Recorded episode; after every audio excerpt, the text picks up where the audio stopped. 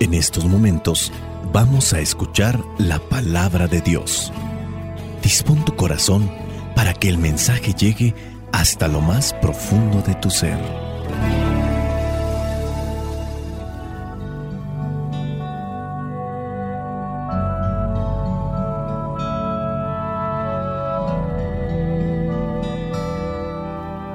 El Evangelio que la iglesia nos presenta para el día de hoy corresponde a Juan capítulo 7, versículos del 1 al 2, versículo 10 y del 25 al 30.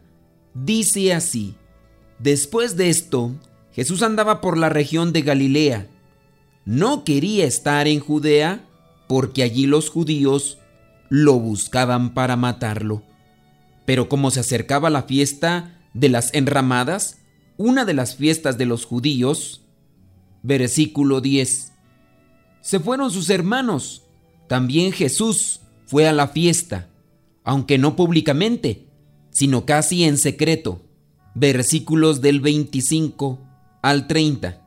Algunos de los que vivían en Jerusalén comenzaron entonces a preguntar, ¿no es a este al que andan buscando para matarlo? Pues ahí está hablando en público y nadie le dice nada. ¿Será que las autoridades creen de veras que este hombre es el Mesías? Pero nosotros sabemos de dónde viene este. En cambio, cuando venga el Mesías nadie sabrá de dónde viene. Al oír esto Jesús, que estaba enseñando en el templo, dijo con voz fuerte, Así que ustedes me conocen y saben de dónde vengo. Pero no he venido por mi propia cuenta, sino que vengo enviado por uno que es digno de confianza y a quien ustedes no conocen. Yo lo conozco porque procedo de él, y él me ha enviado. Entonces quisieron arrestarlo, pero ninguno le echó mano porque todavía no había llegado su hora. Palabra de Dios, te alabamos Señor. Señor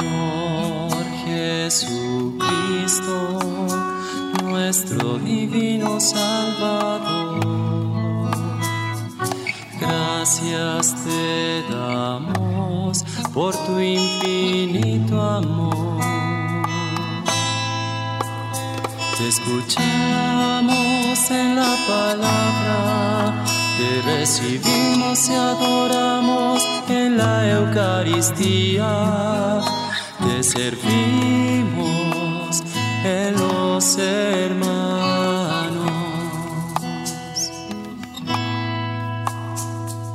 Que seamos misioneros como lo quieres tú, enseñando a los hombres el fuego de tu amor. El Evangelio del día de hoy presenta un punto medular que es el que quiero desglosar para que quede más fijado en nuestra mente con referencia a esas anécdotas o a esos pasajes bíblicos a los que voy a hacer mención. Te comienzo a decir que hace muchos años me platicó Héctor. Él estaba soltero, ahora está casado, tiene varias niñas no sé si tenga niños, pero eh, sé que tiene varias niñas. En su tiempo, cuando se iba a casar, él quería que yo fuera el sacerdote, el testigo ocular y también el testigo cualificado, pero su esposa quería que fuera otro sacerdote al que ella conocía, así que ya no me tocó estar presente en esa celebración. Y Héctor me lo compartió así con sinceridad y yo le agradezco mucho. Pero antes de eso, llegamos a compartir también la vida misma. Recuerdo que en una ocasión me dijo que él estaba muy enamorado, tenía su novia y esta novia lo cortó. ¿Cuál fue el motivo? Él me lo compartió no por una catarsis o porque estaba realmente dolido, sino en este contexto de la misión, de la entrega, él hizo la experiencia como misionero. Nos conocimos, de hecho yo estaba en la primera etapa de filosofía y él hacía su experiencia como misionero laico. Después ya se retiró a su casa y me platicaba que aquella novia, después de la experiencia, lo había cortado. ¿Cuál era el motivo? Pues resulta que la novia sin duda tenía otra visión del noviazgo, tenía otro objetivo del noviazgo y en cierto momento ella le insinuó que tuvieran intimidad. Sí, entonces él, teniendo ya en cuenta los principios cristianos que había predicado y que quería vivirlos, le dijo que no, que él decía era virgen y que quería llegar virgen al matrimonio. Había asimilado la enseñanza cristiana y él, aunque ustedes no lo crean, le dijo que no a esta muchacha.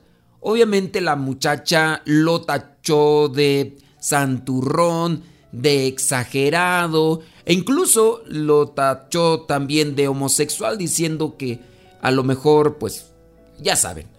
Y la cuestión es que al final ella lo cortó a él porque lo miró anticuado para la visión que tenía de vida. Quizá a lo mejor algunos de ustedes dirán que eso pues casi no sucede, sino todo lo contrario, que muchos estarán esperando solamente para que les den esa eh, insinuación y más tardan en dar la insinuación que en lo que eh, ya están eh, realizando aquellas acciones, pero bueno, también puedo referirlo. ¿Cuántos de ustedes conocen a matrimonios que se han mantenido así, en una pieza, firmes, ante la tentación? Podemos encontrar nosotros en la Biblia este pasaje de José el Soñador. Recordarás que después de que sus hermanos lo vendieron, cuando ya José, el llamado soñador, llegó con Putifar, aquel que tenía muchas cosas y que lo había puesto al frente de lo que era pues eh, sus negocios, la mujer que había visto a José, que dicen que era de buena presencia y además era joven, lo insinuó varias veces. La mujer fue detrás de José para provocarlo, pero José pues no accedía. Después, esta mujer en algún momento lo agarró a la fuerza. José buscó zafarse y en el zafarse de las manos de esta mujer que lo quería someter prácticamente para violarlo, la mujer se quedó con una ropa que traía José Después esta mujer en venganza gritó diciendo que José, que aquel que habían puesto de encargado ahí con su esposo, había querido abusar de ella. Después de eso, agarraron a José y lo metieron en la cárcel. Estando ya en la cárcel, él ayudó interpretando algunos sueños y ya después llegaría ante el faraón de Egipto Recordarás esa historia si viste la película o has puesto atención en los pasajes de la Biblia. Ante este pasaje de José, este pasaje bíblico, encontramos que una persona tenía muy asimilada una idea, tenía ideas claras. Él sabía que le merecía respeto a su patrón, al que era su amo, que también le merecía respeto a su esposa y sobre todo quería estar bien ante Dios porque él era fiel creyente de Dios. Tener ideas claras, saber bien de dónde venimos y a dónde vamos, cuál es nuestra misión. Algunos de ustedes a lo mejor habrán ya tenido tentaciones en el camino, mujeres casadas, hombres casados, que a lo mejor en el lugar de trabajo han tenido de ese tipo de insinuaciones, o a lo mejor personas solteras que también han tenido ese tipo de insinuaciones. Miren, hay veces que la gente hace un mal juicio. El mal juicio es cuando piensan que una persona está libre de este tipo de tentaciones o este tipo de pruebas. Muchas veces la persona piensa que, ah, dichoso tú, que, pudiste hacer esto. Dios seguro te libró. Miren, Dios no tiene privilegiados en el sentido de hacerlos inmunes a la tentación. Jesucristo mismo se vio tentado pero resistió ante la tentación del maligno ahí estando en el desierto. No hay entonces como tal personas inmunes, más bien hay personas que han trabajado, personas que se han esforzado y han adquirido fortaleza y por eso han resistido ante la tentación. Hay personas que pueden nacer en ambientes familiares que los van forjando desde pequeños, les van ayudando a tener un discernimiento sobre la vocación y eso también va ayudando. Y habrá personas que nacen en un ambiente muy promiscuo y a lo mejor eh, muy insano espiritualmente y eso les pone a la deriva y ahí pues vienen otras circunstancias. Pero en la medida en que nosotros vamos creciendo y si tenemos discernimiento, si vamos trabajando en la inteligencia, nos vamos dando cuenta que Dios es nuestra fortaleza y que en Él podemos encontrar ese respaldo. ¿De dónde venimos? De Dios. ¿Hacia dónde vamos? A Dios. Nuestro caminar en este mundo debe tener ya una idea clara. Ahora, regresamos a la cuestión del Evangelio. El Evangelio del día de hoy presenta a un Jesús que se da a conocer a los demás. En este caso, escucha a aquellos judíos que están ahí en esta famosa fiesta de las enramadas y literalmente lo dice ahí en el versículo 28 de este capítulo 7 de Juan. Dice, al oír esto Jesús que estaba enseñando en el templo dijo con voz fuerte, Así que ustedes me conocen y saben de dónde vengo, pero no he venido por mi propia cuenta, sino que vengo enviado por uno que es digno de confianza. Vengo enviado por uno que es digno de confianza y a quien ustedes no conocen. Yo lo conozco. Repito, yo lo conozco. Jesucristo sabe de dónde viene, sabe quién lo mandó. Dice, porque procedo de Él y Él me ha enviado. Jesucristo sabe cuál es su misión. Dice, no he venido por mi propia cuenta. El Padre es el que lo ha enviado. Quien lo envió es digno de confianza y tiene una misión que cumplir en este mundo. Si nosotros asimiláramos la misión, la vocación que tenemos y todos los días fortaleciéramos estas ideas ante la tentación que se asoma a nuestra vida en diferentes circunstancias y momentos de nuestro vivir, otra cosa sería. Dice Romanos capítulo 12 versículo 2, si quieres cambiar de manera de actuar, cambia de manera de pensar. En el pensamiento, en nuestras ideas, en fortalecer estas ideas. Héctor, del que te platicaba al inicio, sabía muy bien lo que quería. Tenía esos impulsos carnales que todos los seres humanos podemos llegar a tener, sin duda, pero él tenía una idea ya asimilada, una idea clara. Quería llegar puro al sacramento del matrimonio. La novia tenía otra idea. José el soñador tenía ideas claras sabía por qué estaba ahí, le agradecía mucho a su amo.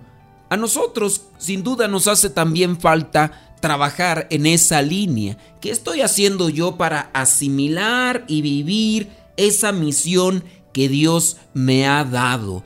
Me adentro a la oración, me adentro a la reflexión de la palabra para encontrar elementos fuertes que lleguen a cimentar y a fortalecer mi vocación. Está casado, pero está con el anillo en el dedo, pero en su mente están otros pensamientos.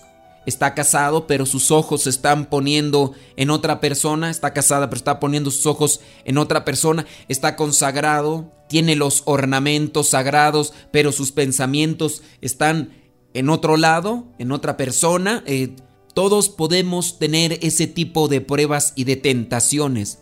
La lucha es todos los días. El hecho de que nosotros tengamos muy presente lo que es el tiempo de cuaresma es un tiempo de prueba para purificar, para fortalecernos. Recuerda, cuaresma, prueba, para purificar y fortalecernos. ¿Y qué más? Que en estos días difíciles que estamos pasando, ¿de qué manera asimilamos nuestra vocación? Para los que les toca vivir estas circunstancias de una manera muy pero muy diferente a como lo estaban viviendo hace todavía algunas semanas. Les está ayudando para asentar mejor lo que es este llamado que Dios les ha hecho en su condición, esta, este, esta vocación que ustedes tienen. Todos debemos de trabajar en eso y ayudarnos.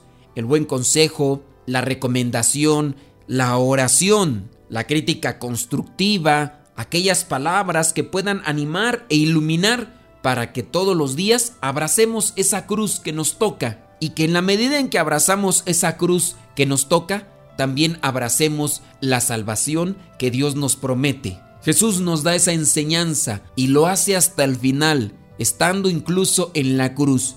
Perdónalos porque no saben lo que hacen. Padre, en tus manos encomiendo mi espíritu. Que la palabra que se ha hecho carne habite en nuestros corazones para que nosotros, asimilando este mensaje, salgamos a vivir la palabra. La bendición de Dios Todopoderoso, Padre, Hijo y Espíritu Santo, descienda sobre cada uno de ustedes y les acompañe siempre. Se despide su amigo y servidor, el Padre Modesto Lule, de los misioneros, servidores de la palabra. Lámpara es tu palabra para mis pasos, luz en mi sendero. Lámpara es tu palabra para mis pasos luz en mi sendero. Luz, tu palabra es la luz.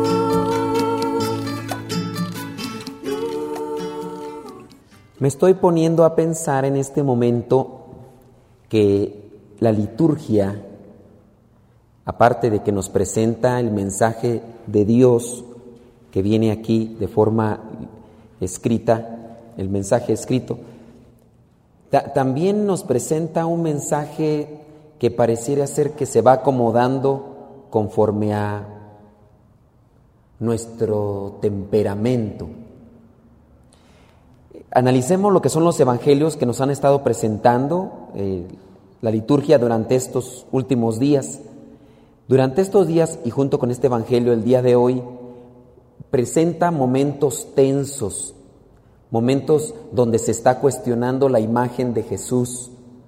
Son momentos difíciles. Jesucristo siempre tiene que estar respondiendo a una serie de ataques y de insinuaciones.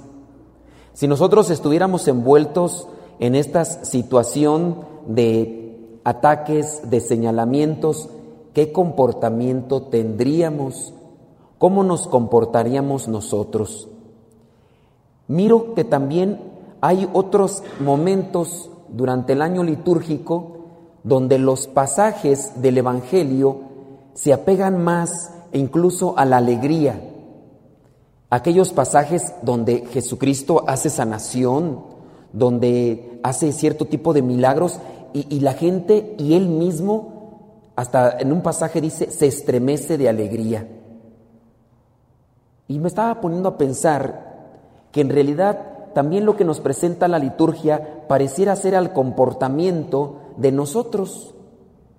En ciertos momentos del día o en ciertos días de la semana andamos con una alegría, andamos rebosantes, todo es felicidad, todo es luz, todo a todos les sonreímos, con todos somos generosos, con todos platicamos, alegres, felices, pero viene un día a la semana o vienen dos en que la carga de trabajo, en que la presión viene a, asfixiar a la persona y ¿cómo andamos?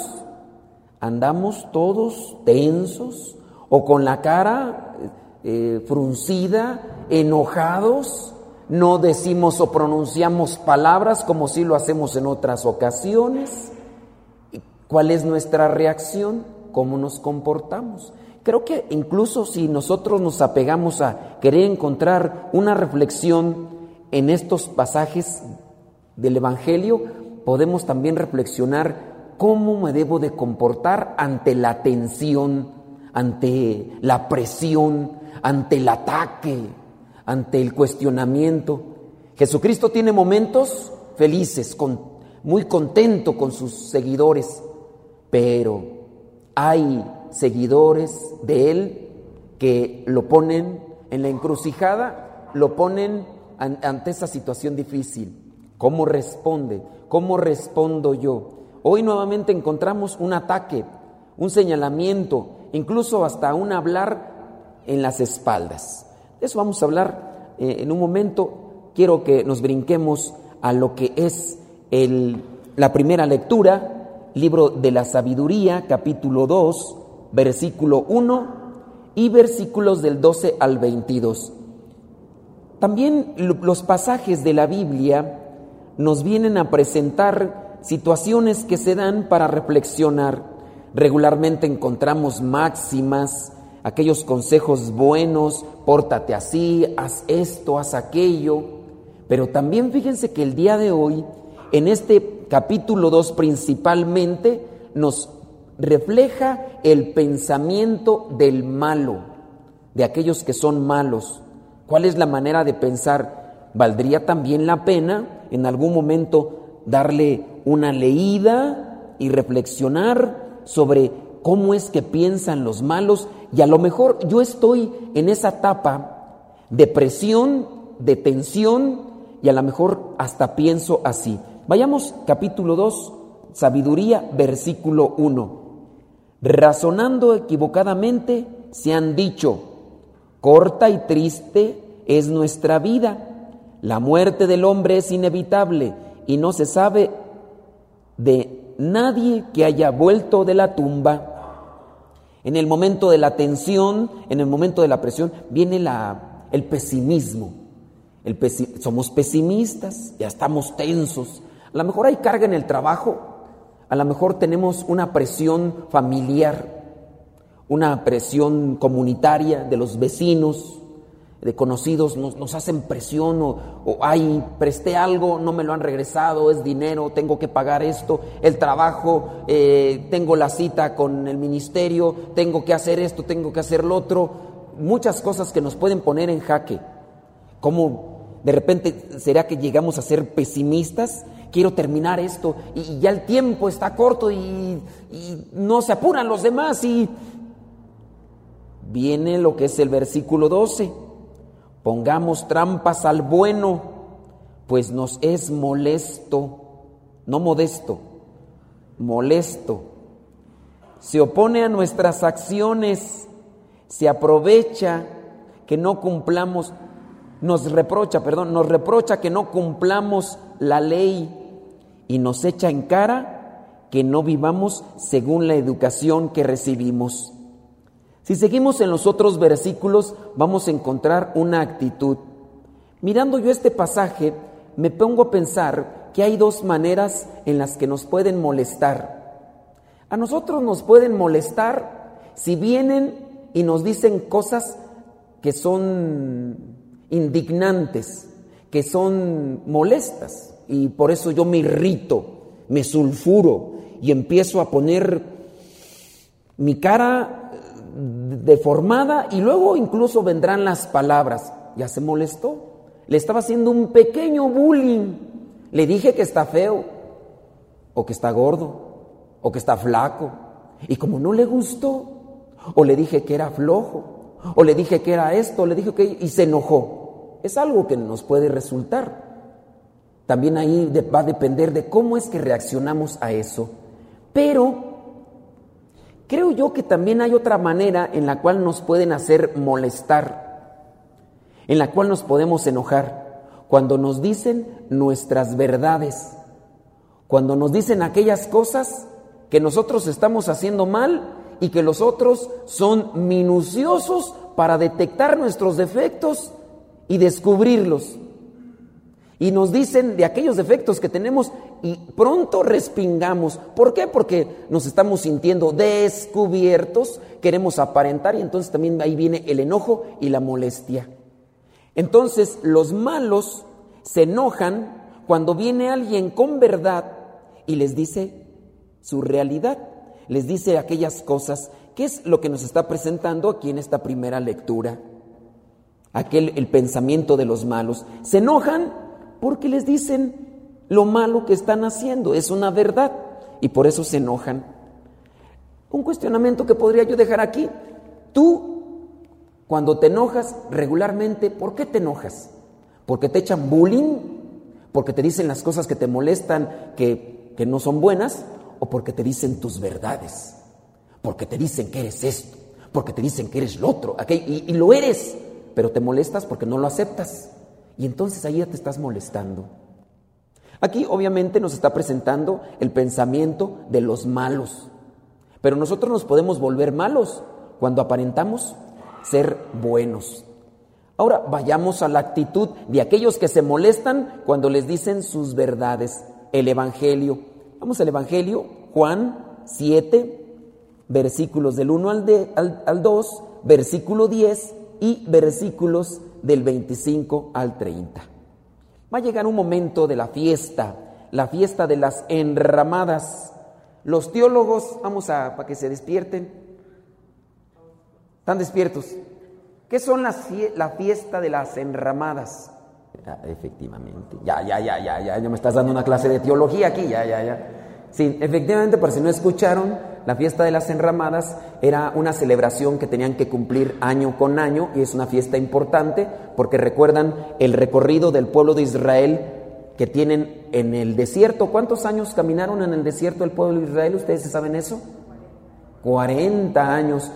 Y al final es una etapa, es una preparación y durante este tiempo son nómadas, van caminando en busca de la tierra prometida. Ellos tienen a buscar sus casas que son en realidad construcciones de ramas y todo. Y por eso es que ahora tienen la fiesta de las enramadas o también conocida esta fiesta como fiesta de los tabernáculos. Es una fiesta importante para los judíos. Ellos todavía hacen este tipo de fiestas donde hay comidas especiales que preparan para poder recordar aquel recorrido del pueblo de Israel. Jesucristo está ahí y se lanza, pero de incógnito llega a este lugar. ¿En qué lugar era el que buscaban para hacer las fiestas? Jerusalén. ¿Lo está diciendo así al tantello o, segura? Jerusalén, eh, Cafarnaún, Getsemaní, Jerusalén. Jerusalén era donde está el templo. Era como nosotros aquí. ¿A dónde iríamos si queremos celebrar la catolicidad? ¿A dónde irían ustedes? ¿A dónde? A, catedral. ¿Ustedes dónde dirían? A la basílica. Es que ustedes son guadalupanos. Yo iría al Centro Internacional de Espiritualidad Misionera. Porque soy misionero servidor de la palabra. Se busca un lugar, sin duda preferencial. Bueno, llega Jesucristo a Jerusalén escondido. Llega escondido. Y fíjense que aparece en el Evangelio Aquí vamos a tratar de sacar una reflexión. Dentro de la persona inconforme, dentro de la persona estresada o presionada por las cosas que a veces escucha y que no le agradan y que se enoja, encontramos a estos personajes que no sabemos quiénes son, pero están ahí. Vamos a ver el versículo 25 del capítulo 7. Algunos, dice, algunos de los que vivían en Jerusalén comenzaron entonces a preguntar. Otras traducciones dice murmurar, porque al final de cuentas esto era lo que estaban haciendo. Empezaron a cuestionarse entre ellos. ¿No es a este al que andan buscando para matarlo? Se refieren a Jesús. Pues ahí está, hablando en público y nadie le dice nada. ¿Será que las autoridades creen de veras que este hombre es el Mesías? Eso sin duda es una murmuración. El problema de la murmuración es cuando uno habla a veces sin fundamento y que uno puede caer en cualquier momento. nos, dejamos llevar quizá por el ambiente, por la plática, por la relación.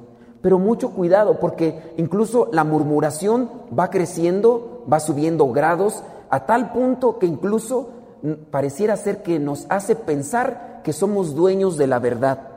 Y encontramos aquí mismo, en ese pasaje, versículo 27, donde estos que murmuran contra Jesús, no sabemos quiénes son, dicen, nosotros sabemos de dónde viene este. ¿Qué conocían de Jesús? ¿Conocían si al caso quién era su madre? ¿Conocían si al caso quién era su padre? No conocían muchas cosas de él, pero estos se atreven a asegurar que lo conocen. En cambio, cuando venga el Mesías, nadie sabrá de dónde viene. Vienen a mencionar o decir algunas cosas que son equivocadas. Tengamos cuidado cuando hablemos de otra persona. Creo que muchas veces ni nosotros mismos nos conocemos. Si nosotros nos conociéramos, sabríamos en qué momento se comienza a calentar la sangre y en qué momento me voy a enojar para tratar de evitar. Si nosotros nos conocemos bien, podríamos incluso tener control de nuestros impulsos arrebatados. Tú sabes, y, y si te conoces bien, sabes qué es lo que te lleva a la tentación y al pecado. Sabes con qué te sulfuras, te enojas y explotas. Y si te conoces bien, evítalo. Pero muchas de las veces, ya cuando menos nos damos cuenta, estamos envueltos en aquello que nos hace explotar y decir o hacer cosas que no son correctas. El versículo 28 es la respuesta de Jesús. Dice que Jesús escuchó que eh, Jesús que estaba enseñando en el templo dijo con voz fuerte, así que ustedes me conocen y saben de dónde vengo, pero no he venido por mi propia cuenta, sino que vengo enviado por uno que es digno de confianza y a quien ustedes no conocen. Aquí me voy a permitir hacer una puntualización. Pareciera ser que estos que están allí en Jerusalén, si conocen las escrituras, hablando de lo que son los libros sagrados del Antiguo Testamento, a veces no nos permitimos profundizar en quién es Jesús ni incluso en las obras o las acciones o las cosas que ha realizado. Y eso nos hace hablar a la, ligera. Si analizamos, yo en otro momento lo habíamos mencionado sobre uno de los personajes, analiza las acciones de este y analiza esas acciones y determina de dónde vienen. Hay veces que nosotros hacemos un juicio de una persona, otra persona dice, es bien buena gente, y uno puede dejarse llevar por el enojo que tiene hacia esa persona y dice todo lo contrario. Analicemos las acciones. E incluso podemos llegar a decir, esta persona es bien santa. Uy, yo me acuerdo de por ahí alguna persona que decían, uy, no, no, no, qué santo hermano, uy, no, la santidad caminando. Y la premisa que tenían para decir que este hermano era santo era porque era bien callado, bien callado, bien serio. Le decían al hermano, ¿cómo estás hermano? Y decía, ni hablaba, estaba así en una reunión y nos ven a, otros que somos argüenderos, alegadores, y no, este chismoso. No somos chismosos, somos comunicativos, queremos hacer plática. Hay que también diferenciar ahí chisme, ¿no? Pero esa era la premisa que tenían de este hermano. Uy, es bien santo. No les quiero decir dónde está ahorita y con quién, ¿verdad? Pero ya, tranquilo, sosiégate tú. Pero a, veces nuestros juicios pueden dejarse llevar solamente por, por ligerezas. Analicemos las acciones, que era algo que pareciera ser que en estos evangelios pasados Jesucristo nos trata de hacer entender, analiza las acciones que determinan la base de esa persona. Si tú dices que esta persona es buena, tienes que también mirar sus bases conforme a sus acciones. Jesucristo ya tenía milagros de uno y de otro diferentes, y aún así se atreven a decir que, Él no es el Mesías. Dice en el versículo 29, yo lo conozco poco yo lo conozco porque procedo de Él y Él me ha enviado. Él está hablando de su Padre. Entonces quisieron arrestarlo, pero ninguno le echó mano porque todavía no había llegado su hora. Podríamos entonces puntualizar algunas reflexiones que intento yo dejar. No hablar a la ligereza, no ser personas que hablan solamente por hablar. La otra, analicemos las acciones de las personas para si queremos comentar algo. Y la otra, no nos desesperemos. Llega un tiempo de Dios, llega el tiempo de Dios en el que se va a manifestar lo que Él quiere darnos a conocer.